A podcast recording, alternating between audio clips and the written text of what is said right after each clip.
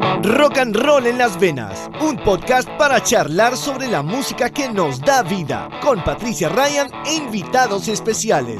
Bienvenidos a un nuevo episodio. Rock and Roll en las Venas.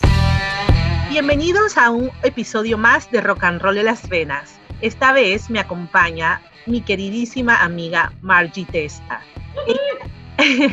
Ella, ha sido mi amiga desde el año 1988, creo, 89. Eh, nos conocimos cuando éramos niñas todavía y hemos mantenido una amistad a través del tiempo y la distancia. Eh, Margie ha sido una gran influencia también en, la, en mi gusto musical. Crecimos juntas escuchando grupos que nos inspiraron a las dos en esta, en esta adolescencia, en esta juventud que estábamos formando eh, a finales de los años 80 y todo el inicio de los 90. Así que para mí es un honor, un placer tenerla como mi segunda invitada en Rock and Roll en las Venas. Vamos a contar nuestras historias, cómo nos conocimos, la música que escuchábamos juntas cuando éramos niñas, todos esos cassettes que grabamos juntas, todos esos discos que conseguimos. Vamos a hablar un poquito de toda nuestra experiencia con rock and roll desde la juventud. ¿Cómo estás, Margie? Bienvenida. Hola, Patsy. Qué rico estar aquí. Qué bonita introducción. Me, me trajo muchos recuerdos solo con la introducción, así que imagino que con la música se van a despertar muchas cosas que hace tiempo que no me acuerdo. Claro que sí, este es, es un placer verte porque aquí nos estamos viendo también por cámara y estamos dejando este audio grabado. Y María está ahora mismo en Suecia, vive en Suecia hace muchos años y pues hemos eh, dejado de vernos hace más de como 15 años, fue la última vez que nos vimos en persona. Así que para mí cada oportunidad de verla y escucharla y hablar con ella, porque el horario y el, el el horario polar no nos deja conectar. Cuéntame, ¿cómo estás? ¿Cómo está la vida en Suecia? Bien, Patsy. Bueno, ahorita diría que bien porque es verano, que solamente sucede como unos, yo diría, 30 días al año. Así que hoy tenemos un buen día, no llovió, que es algo bueno. Son las ocho y media y todavía se ve el sol porque en el verano casi que no se oculta el sol. Tenemos como 20 horas de luz. Este, así que hoy es un día bueno. Si me llamas en noviembre o en diciembre es otra cosa, porque es pleno invierno y es completamente miserable como para escuchar The Smith el día entero. Qué rico. Tú sabes que a mí siempre me, me han encantado los climas fríos y oscuros y siempre he dicho que esos serían los países ideales para mí. Y me ha tocado vivir toda la vida en el trópico, así que en parte te envidio esos climas. intercambio. Me quedo con tus perritos y estoy para acá. ok, Martín, vamos a hablar un poquito de cómo, cómo fue ese momento. Vamos a recordarlo. La verdad que tenemos tiempo que no lo recordamos de esta manera. Ese momento en que nos conocimos. A ver qué recuerdas tú, qué recuerdo yo, las fechas más o menos, los momentos, qué estaba pasando cuando tú y yo nos conocimos. ¿Qué año era? Yo creo que nos conocimos, sería 87, terminando 87, comenzando 88. Sí. Y era, eh, me acuerdo que era una fiesta, así que pienso que era Año Nuevo o algo, una de esas fiestas ahí que quedan después del Año Nuevo. Y tú estabas vestida toda de negro, tenías tus uñas todas negras y tenías pintadas YouTube en cada, en, o sea, tenías U en el meñique, luego en el otro YouTube y seguían así en toda la mano. Y yo en ese entonces no era fanática de YouTube y yo digo, esta, que se cree? Todo con mi manicure. Ajá. Sí, y para mí entonces me, yo, mi opinión era que Diez solamente tenía una manera de tocar la guitarra, el mismo Ahora, aclaración, yo para ese entonces estaba enamorada de Bon Jovi, así que no era que yo estaba escuchando música más intelectual, sino que teníamos gustos completamente diferentes. Pero me acuerdo que esa fue la primera vez que nos conocimos y estaba Estela, mi prima, y ahí fue el principio de las penosas. Así lo recuerdo yo. Ajá, sí, sí, tienes toda la razón, así fue. Ah, yo creo que Rolly me estaba tirando los perros. ok, fue como, en, ajá, caminando por la, por la calle afuera de, por la barriada de Campo Limber, donde vivía, yo vivía la calle después de Estela de tu prima, Estela, Nini, y tú siempre estabas ahí visitando a, Estela, tú vivías adelante en el inicio de la barriada, en otra área, pero siempre estabas por acá. Entonces tú ibas caminando con Estela y otra chica que vivía por ahí cerca y, y como que yo me saludé con la otra chica. Hola, ¿cómo estás? Y entonces me presentó con ustedes, creo que fue así, ¿no? Entonces, cuando te di la mano, ahí fue que, que, que viste mis uñas. Sí. ese es mi recuerdo. Y dijiste, oh, U2, YouTube, YouTube, tus uñas son de YouTube. Ay, hacía esas locuras, ¿no? Me pintaba así las uñas. Y sí, me encantaba vestirme toda de negro y todavía lo hago. Sí. Me encanta. Y todavía me pinto las uñas de YouTube. o sea que no cambia. Eso no cambia. Y de ahí entonces empezamos como a conversar de música. Eso tal vez fue lo que nos unió, ¿no? porque de alguna manera debimos haber empezado esa conexión. Y tal vez me mencionaste lo de Bon Jovi, y como yo estaba diciendo, ay, en toda la onda también del rock, pues empezamos a hablar de música. Y yo creo que ahí mismo quedamos sentadas, tal vez en la esquina de la casa de Estela, hablando. Y nos hicimos amigas, pero instantáneas. Amigas instantáneas. Es que creo que comenzó con un poquito de love hate, porque creo que te dije que yo, que a mí me gustaba Bon Jovi, y tú me dijiste que estabas escribiendo la novela Kill Bon Jovi. o sea, escribí una novela, sí, que se llamaba Kill Bon Jovi.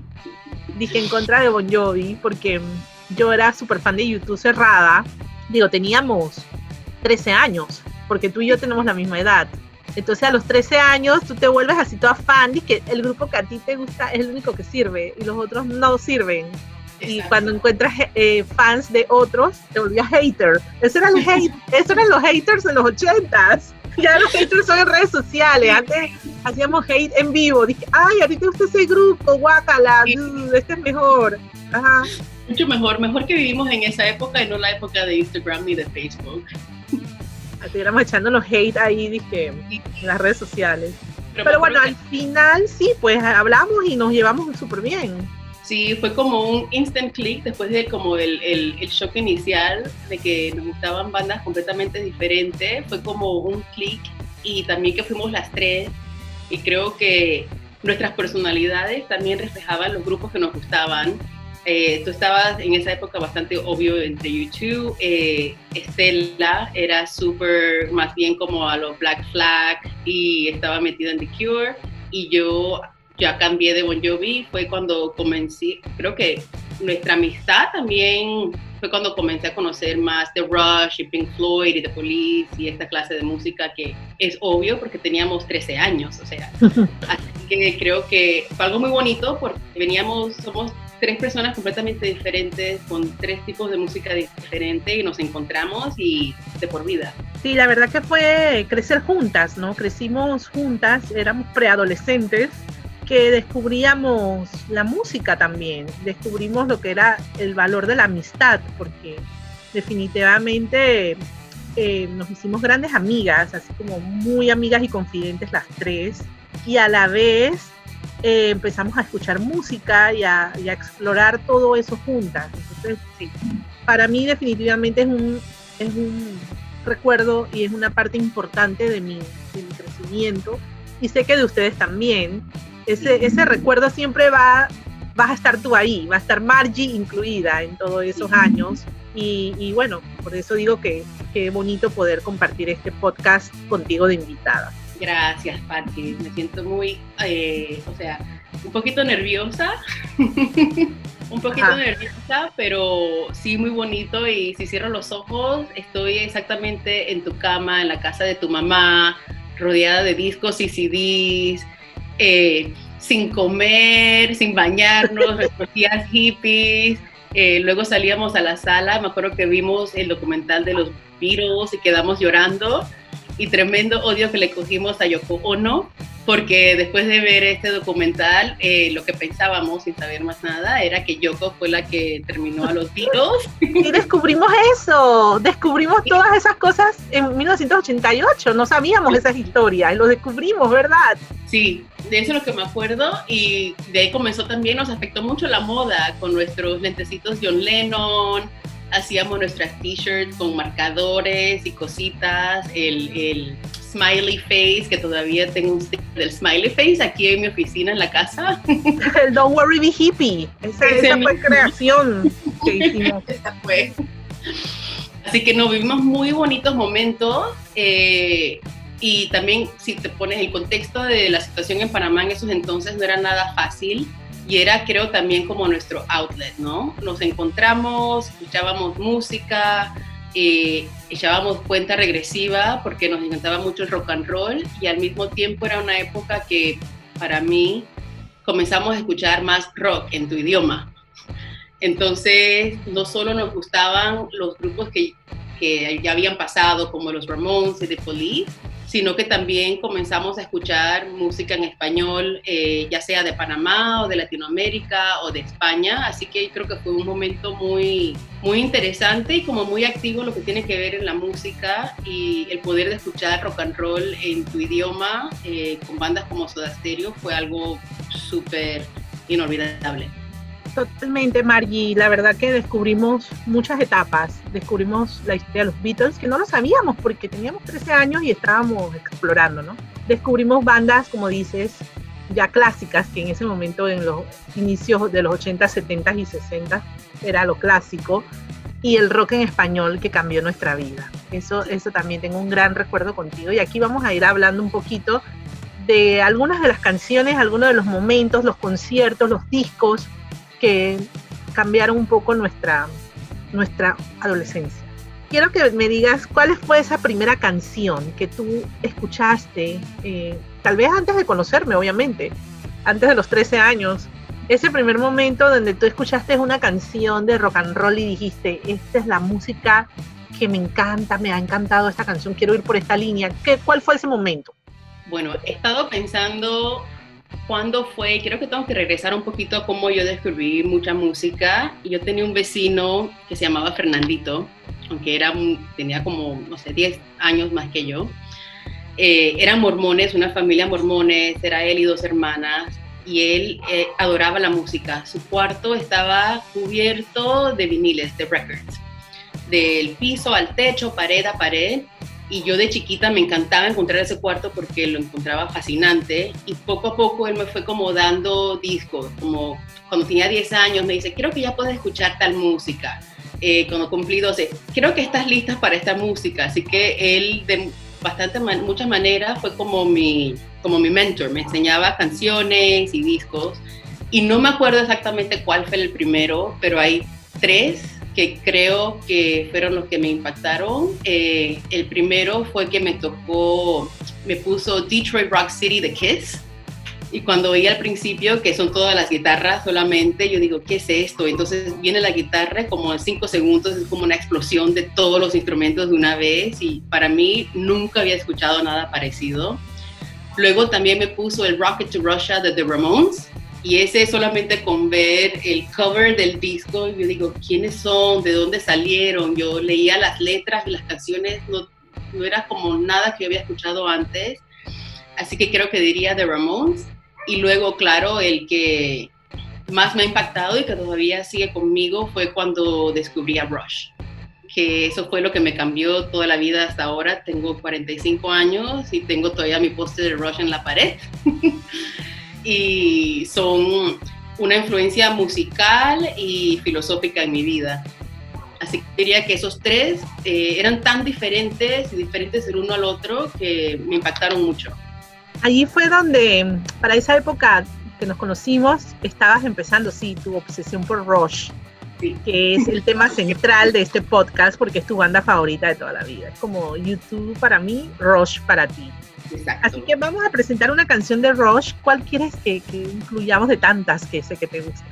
Sí, de tantas yo diría que una que llevo conmigo desde muy chiquita es Free Will del álbum Permanent Waves y que de chiquita me fascinaba por la música, pero no entendía muy bien las letras, aunque sabía un poco de inglés, usaban palabras que yo en mi vida, self-awareness, ¿qué significa eso? Para nada pero con los años me di cuenta de que es una filosofía de ser independiente, de que no tienes que esperar nada del mundo y es como una introducción a la filosofía de Neil Peart, así que esa tendría que ser mi primera canción. Ok, entonces aquí en Rock and Roll en las Venas vamos a escuchar Free Will de Rush.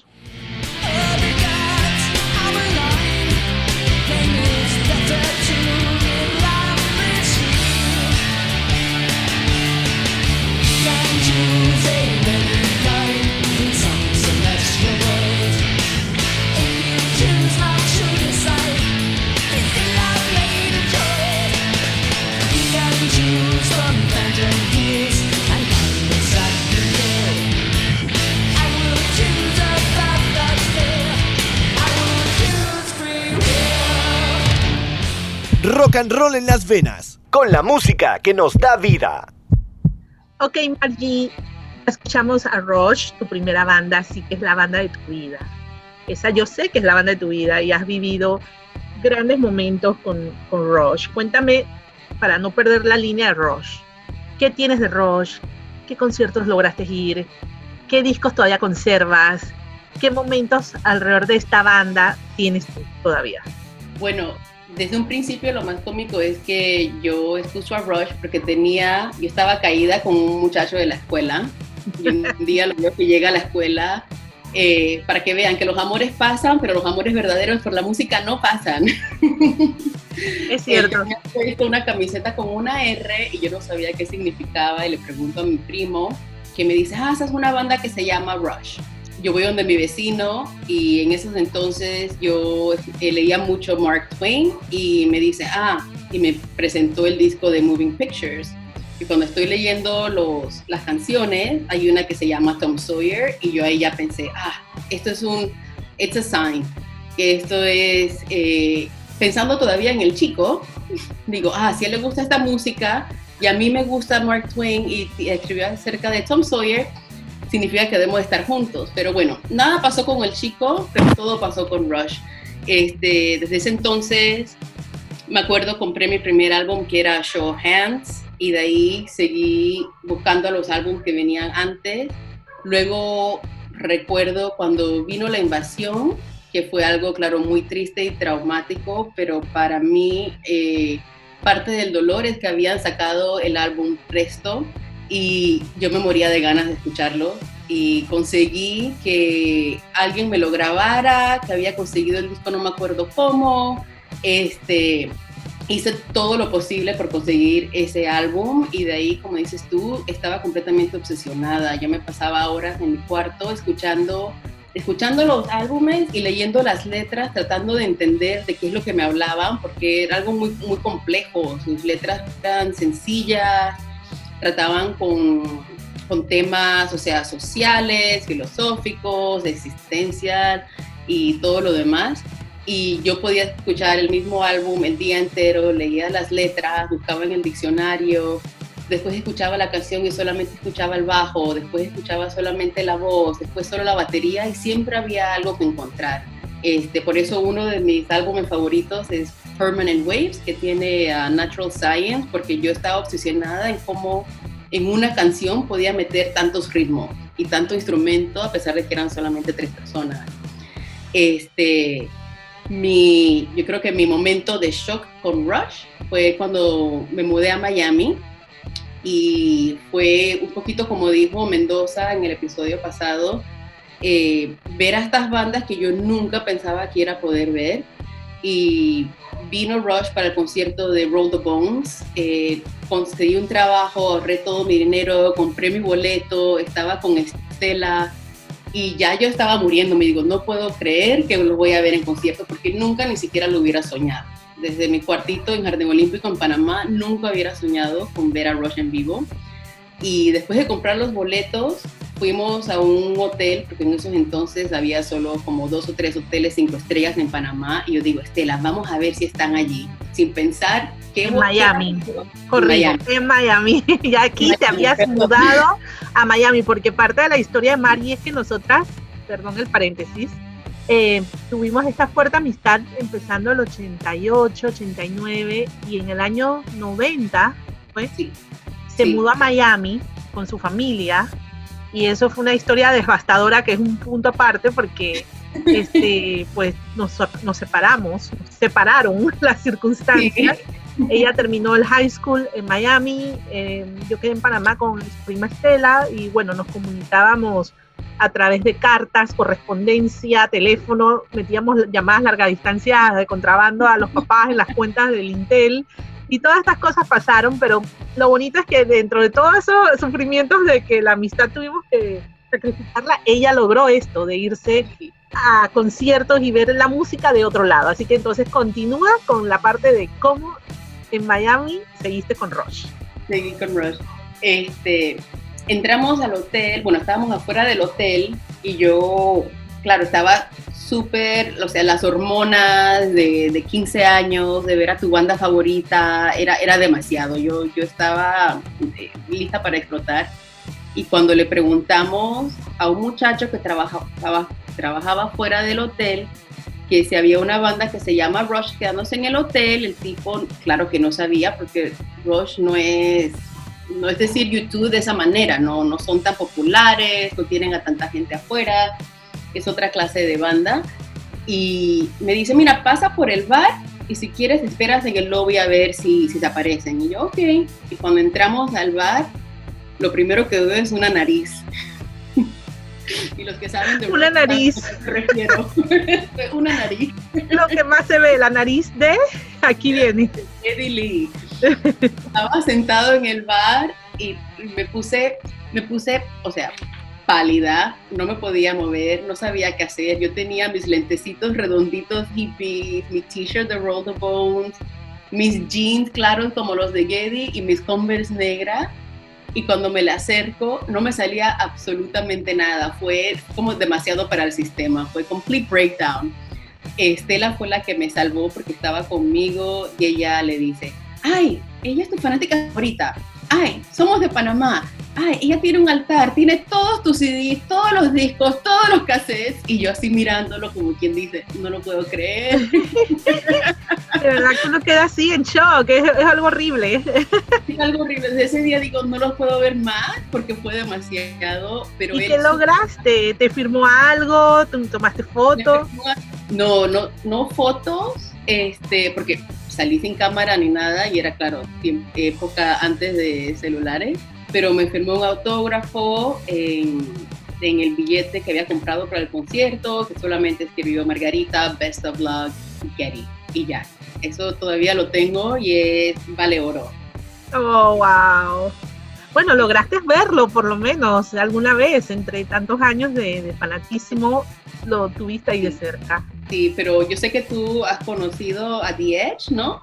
Sí, con Diez pude lograr foto, autógrafo y con Adam Clayton y con Bono me tocó la mano y, con Bono sí es más loco todo porque cuando Bono sale se vuelve más loca la gente y te empujan y hacen más cosas y no todo el tiempo él se, él se detiene, ¿no?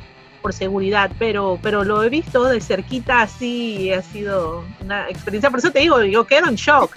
Yo estaba filmando a Bono y, el celular se me fue al piso, la mano se me fue toda al puro piso. Entonces yo, yo sé que esos son momentos que uno pierde totalmente el control. Uno los desea tanto que cuando suceden ya uno no sabe cómo manejar la situación.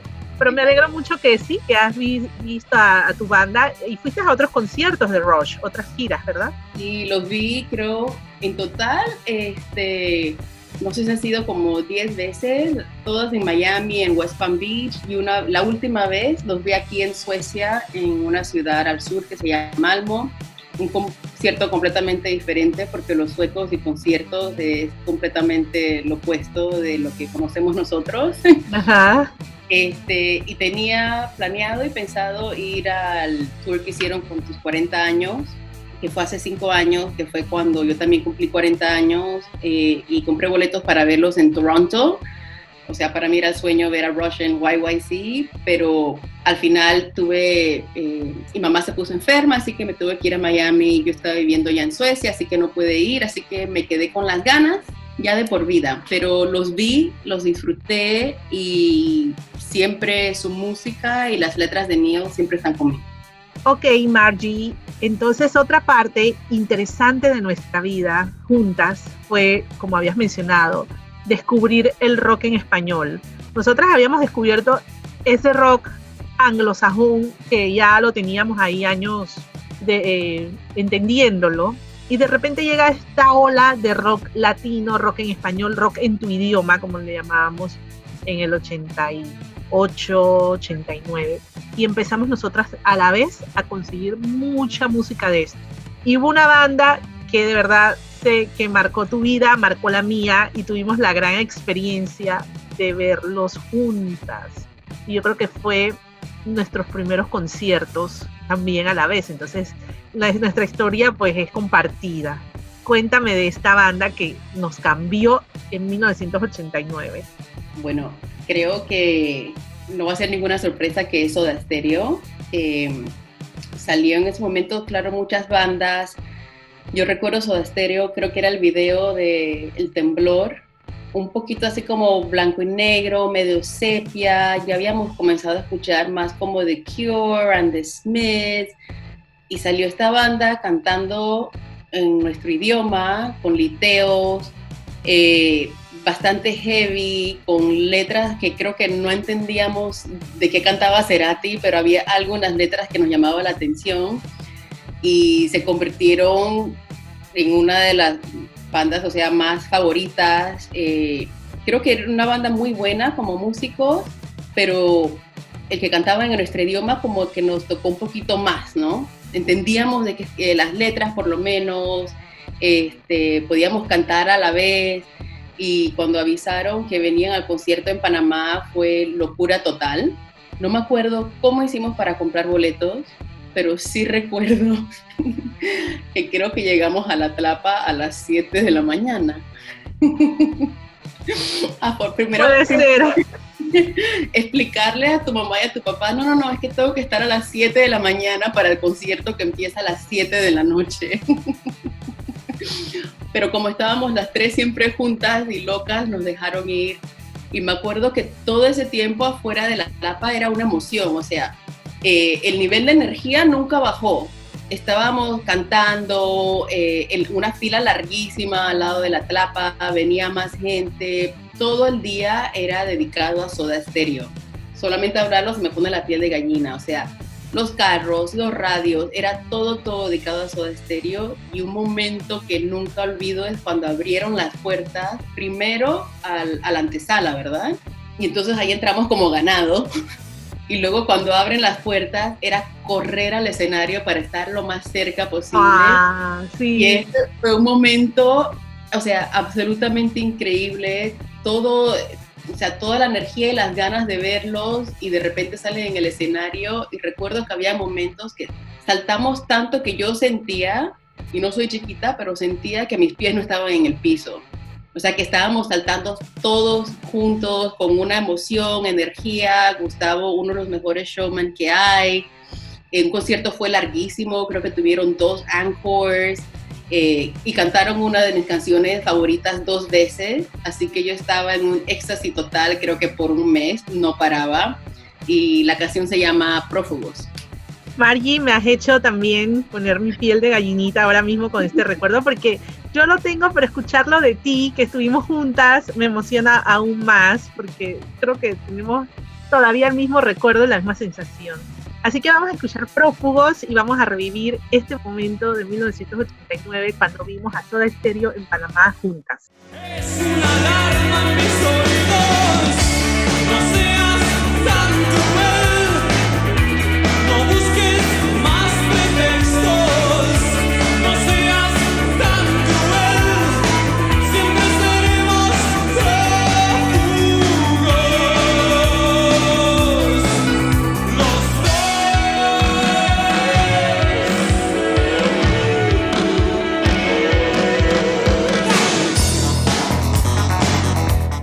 Rock and roll en las venas, con la música que nos da vida.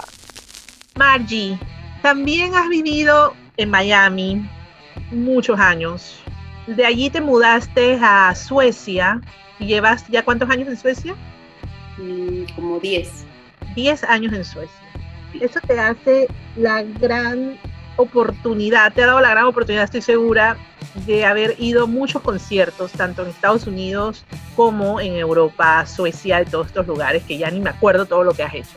Quiero que me des como un pequeño refresh aquí rapidito, conciertos que te han impactado a través de los años en estos lugares donde has estado.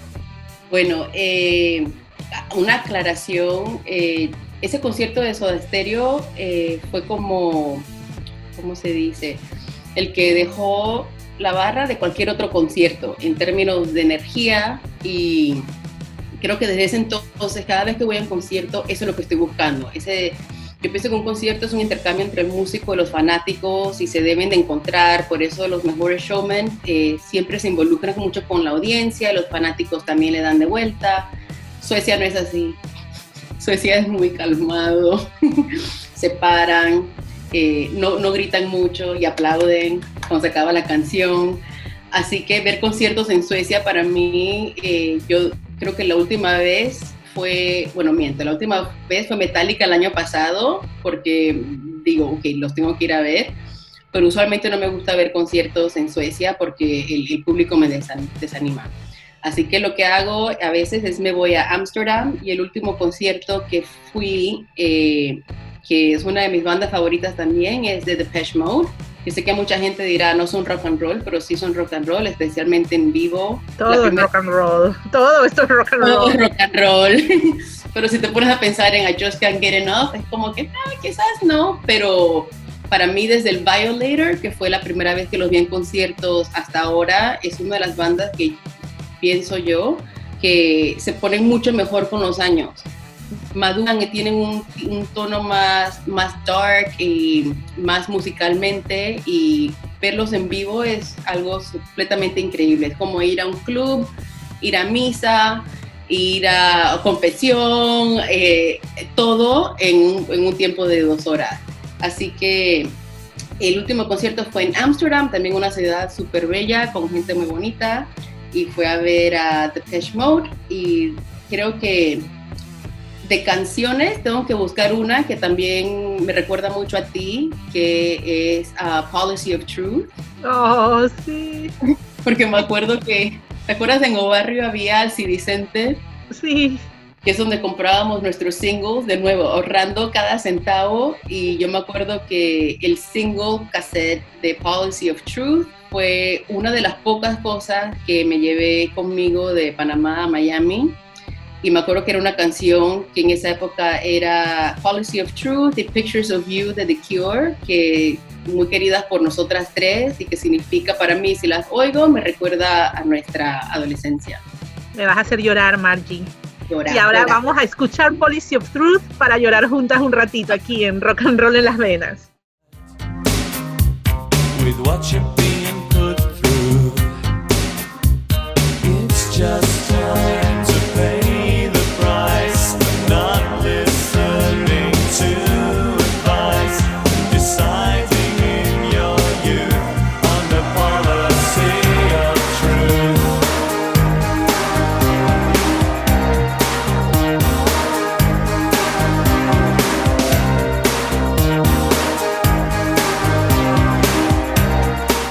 rock and roll en las venas, con la música que nos da vida. Estamos en Rock and Roll en las venas con Margie Testa desde Suecia, mi amiga de la infancia, juventud y nuestra nueva juventud ahora arriba de los 40. Cuéntame, ¿qué otros conciertos, qué otros momentos con el rock and roll has vivido por allá estando tan lejos de mí? tan lejos de ti, sí. Este, bueno, yo diría que como la trifecta, eh, ya hablé de Rush, y hablé de Soda, mi otro grupo favorito es The Police. Y si nunca esperé ver a Rush en concierto, mucho menos pensé que The Police iban a reunir en ningún momento. Y en el 2007, eh, primero creo que anunciaron que venía Soda Stereo de vuelta, Me Verás Volver. Ya con eso era suficiente para que el verano fuera lo máximo. Luego Rush salió con Snakes and Arrows, significa que viene otra gira. Yo digo, ok, ya son dos de mis grupos favoritos en concierto. Y ese año, no sé cómo pasó, no sé cómo lo hicieron, pero The Police también dijo que se iban a reunir. Y yo digo, este es mi verano. Ya después de este verano, no me importa a quién veo y a quién no veo, pero veo a mis tres bandas favoritas. Fue en Miami y fue como súper surreal porque como se pelearon tanto y era como nunca vamos a estar juntos y verlos en el escenario con esa energía, ver a Sting, Andy, Stewart fue como un sueño. Y fueron así, ese verano de 2007 para mí es el mejor verano, será como el Summer of Love para los hippies. Qué bueno. Este, y, logré oír una de mis canciones favoritas que se llama So Lonely y aparte es una canción que la he hecho en karaoke como en cinco ciudades a donde voy la canto en karaoke sale la gente corriendo pero no me importa debe ser que te sale muy bien cuando es la favorita ¿no? Yo juro que igualito que Sting pero no suena nada como Sting Bueno, vamos a escucharla aquí en Rock and Roll en las Venas, en vivo, The Police, So Lonely.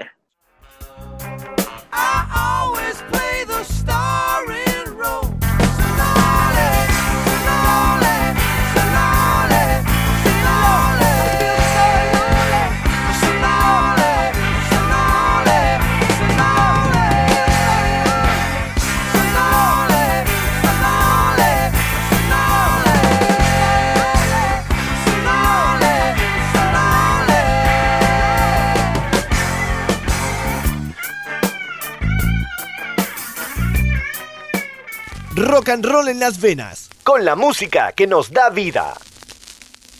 Estamos en Rock and Roll en las venas, nuestro segundo episodio, con mi querida invitada Margie Testa, amigas desde la infancia. Nos conocimos en 1988, un año nuevo, aquí lo recordamos, y seguimos la amistad a través del tiempo y la distancia y nos ha unido siempre también nuestro gusto por el rock and roll. Margie, cuéntame, así como pregunta rápida, capciosa de la escuela. ¿Cuáles serían esos cinco discos que tú tienes aún en tu colección, que, atesoras mucho, que no dejarías ni en el fin del mundo? ¿Cuáles te llevarías al fin del mundo? Que puede ser ahora mismo el fin del mundo como estamos. sí, ¿verdad? Este, bueno, sin mencionar lo que ya dije, diría que The Ramones Rocket to Russia, Pearl Jam 10, eh, definitivamente Pink Floyd The Wall, eh, Jeff Buckley Grace y Fleetwood Mac Rumors. La verdad que tenemos muchos discos parecidos que nos llevaríamos juntas. Por eso ¿Cuál te llevarías tú?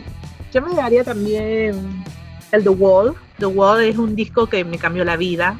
Sí. ¿Te acuerdas cuando nos obsesionábamos a ver The Wall día y noche?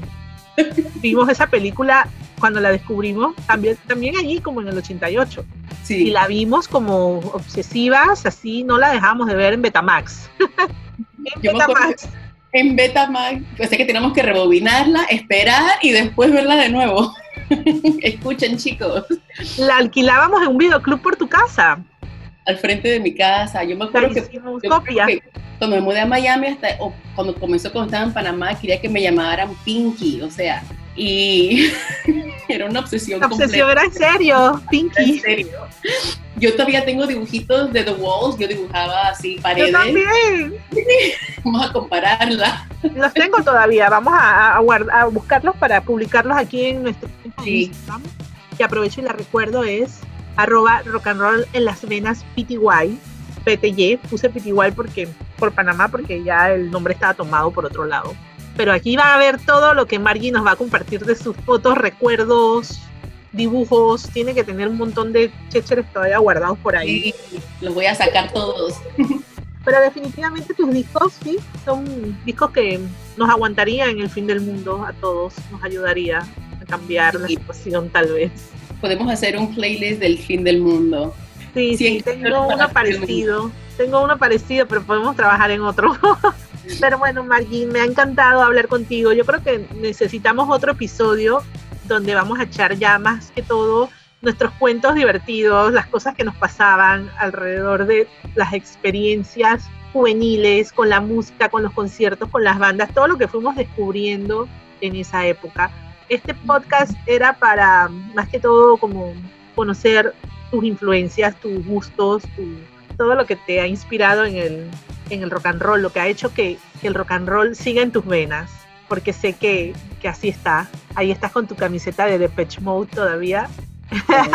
y yo acá con la mía de YouTube. Y, bueno, vamos a quedarnos así, ya esto no cambia, esto no va a cambiar nunca. No, no, no, Y no hay, no hay necesidad de cambiar tampoco. La música nos mantiene jóvenes, nos da energía y ya nos, nos veremos de viejitas en un asilo escuchando los álbumes juntas y riendo. Leyendo las cartas que todavía tenemos guardadas. Tú, guardas cartas mías, yo guardo cartas tuyas de las cartas que nos mandábamos cuando te mudas. Sí. vuelvo a decir, fue uno de los episodios más tristes, impactantes de mi vida, cuando separan a una amiga así, eso se vive, como en las películas estas de teenagers, yo sé lo que es eso, porque así nos separaron y bueno, fueron cosas del destino, bien para ti, bien para todo. Pero fue fuerte. Yo intenté quedarme contigo, ¿te acuerdas cuando nos mudábamos? Yo llamé a tu casa, digo, yo me, yo me voy a vivir contigo. Tu mamá dice que yo no creo que eso es buena idea. Dije, pero Margie se puede quedar a vivir aquí, ella no se tiene que ir a Panamá. Ella quería quedarse en Panamá, seguir en el IPA, seguir acá en Campo Limber, o sea, hacer todo lo que ella hacía con nosotros, porque de verdad que eran tiempos felices, tiempos únicos, que eso no se repite. Todo Así que muchas gracias por participar de Rock and Roll en las Venas. Gracias y a todos, Y a todos nuestros oyentes, muchas gracias por la sintonía. Vamos a estar con más episodios conociendo a personas, sí, como nosotras, como tú, como yo, que van a compartir sus historias de por qué el rock and roll entró a su corazón, cómo está en sus venas y cómo se mantiene allí. Nos vemos en el próximo episodio.